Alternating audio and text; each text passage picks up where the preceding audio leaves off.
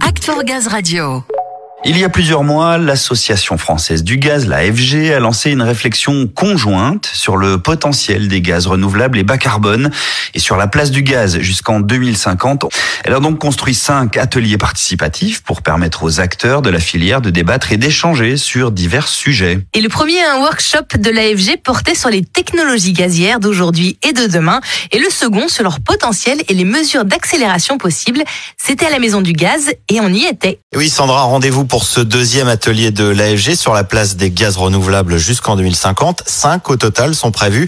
Le thème du jour, potentiel et mesures d'accélération. J'ai d'abord été accueilli par Laurence Confort, la directrice de la stratégie et de la communication de l'AFG. Laurence, l'objectif de ces ateliers, c'est bel et bien de permettre à chacun au sein de la filière de partager et confronter ses visions et stratégies. Oui, alors c'est tout à fait cela. En fait, nous avons travaillé une vision 2050 avec l'ensemble de la filière. Cette vision, nous l'avons présentée à un certain nombre de parties prenantes, plus d'une vingtaine, pour vraiment en faire un travail participatif qui nous projette vraiment comme une réponse aux enjeux de neutralité carbone et de transition énergétique et à notre mesure, hein, pouvoir apporter des briques qui vont permettre demain au logement de se décarboner, à la mobilité de se décarboner, au transport de se décarboner. Et donc tout ça, il faut qu'on le construise ensemble. Encore une fois, que on soit interpellé. Et ce débat, cette mise en lumière, c'est ça qui nous fait progresser. Et l'un des intervenants amené à apporter sa brique à l'édifice est Olivier Guérini, vice-président Biogaz Business Unit chez Total Energy. Ravi de profiter de cette opportunité d'échanger avec la filière, mais aussi de présenter une vision et une expérience tournée vers l'international.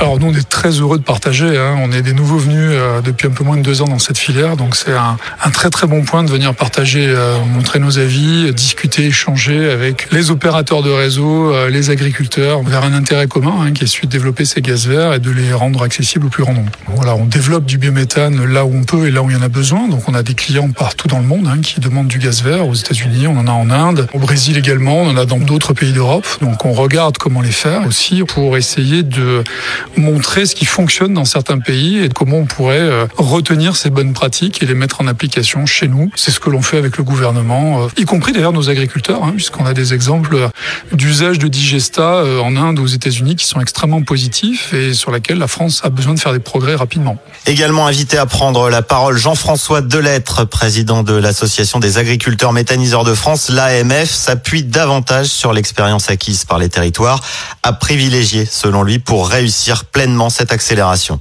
Il y a en fait peu d'occasions pour mettre tout le monde autour de la table. L'AFG a fait ce travail-là. Ça, c'est important et c'est urgent aujourd'hui. Si on monte pas un visage un peu uni, qu'on délimite pas vraiment nos territoires, nos valeurs, notre identité clairement à l'autre, on n'y arrivera pas. Après, je pense que c'est qu'une première étape. Le potentiel est là. Il faut derrière euh, trouver une façon d'organiser ces échanges, de mettre les choses sur la table. Qu'est-ce que c'est le gaz vert? Qu'est-ce qu'on en attend? Quelle mission lui donne, etc.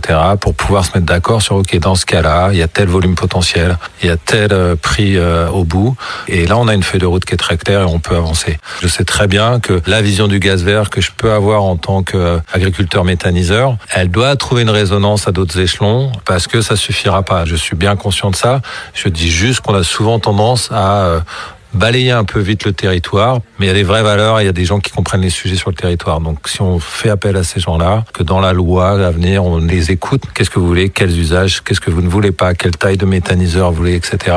Si on fait ce travail-là, je suis pas inquiet, mais il faut faire ce travail-là. Alors toute la filière s'accorde sur le potentiel, l'accélération nécessaire qui doit passer par l'unité et donc la concertation, mais aussi pour certains comme Olivier Guérini notamment par une refonte de la réglementation pour être très clair, je pense que la réglementation euh, française telle qu'elle était sur le gaz était adaptée à un marché de niche, parce qu'on a un modèle à la base qui était basé sur euh, une production très agricole, de petite taille. On veut continuer à faire des petites tailles, on veut aussi industrialiser, donc il y a un grand écart à faire qui n'est pas facile. Aujourd'hui, il faut simplifier ce cadre, il faut qu'on arrive à transformer tout ça, et il faut qu'on emmène le monde agricole aussi dans cette logique. Clairement, on a besoin d'avoir une refonte un peu du cadre global avec une vision d'ensemble hein, et pas simplement par sous-sujet. Il faut se poser la question de la globalité et de se dire comment on peut simplifier en une petite année l'ensemble de la big picture sur le sujet réglementaire. Voilà, les avis sont partagés, les échanges ont été riches durant cet atelier, les prochains le seront encore davantage, plus largement. En tout cas, c'est l'objectif, Laurence Confort. Alors moi, j'ai retenu une approche un peu sociétale. C'est comment on arrive à faire des ponts, parce que la solution, c'est vraiment une réponse collective. Et ce que nous allons faire en prolongement, c'est organiser trois ateliers supplémentaires thématiques autour de la mobilité, du logement et de l'industrie, et avec les fédérations des autres secteurs. Et c'est une manière de répondre à une belle interrogation, une belle ambition qui a été posée aujourd'hui, qui est vraiment de dépasser les frontières, de ne pas rester dans nos tuyaux, mais de savoir comprendre les enjeux de l'agriculture, comprendre les enjeux de l'industrie, comprendre les enjeux des collectivités locales et du monde des déchets, par exemple. Très bien, un grand merci à l'AFG de nous avoir accueillis pour cet atelier. Vous l'aurez compris, les débats autour de l'avenir de la filière gaz et son développement vont se multiplier avec l'ensemble des secteurs concernés. On y reviendra évidemment sur Act for Gaz Radio.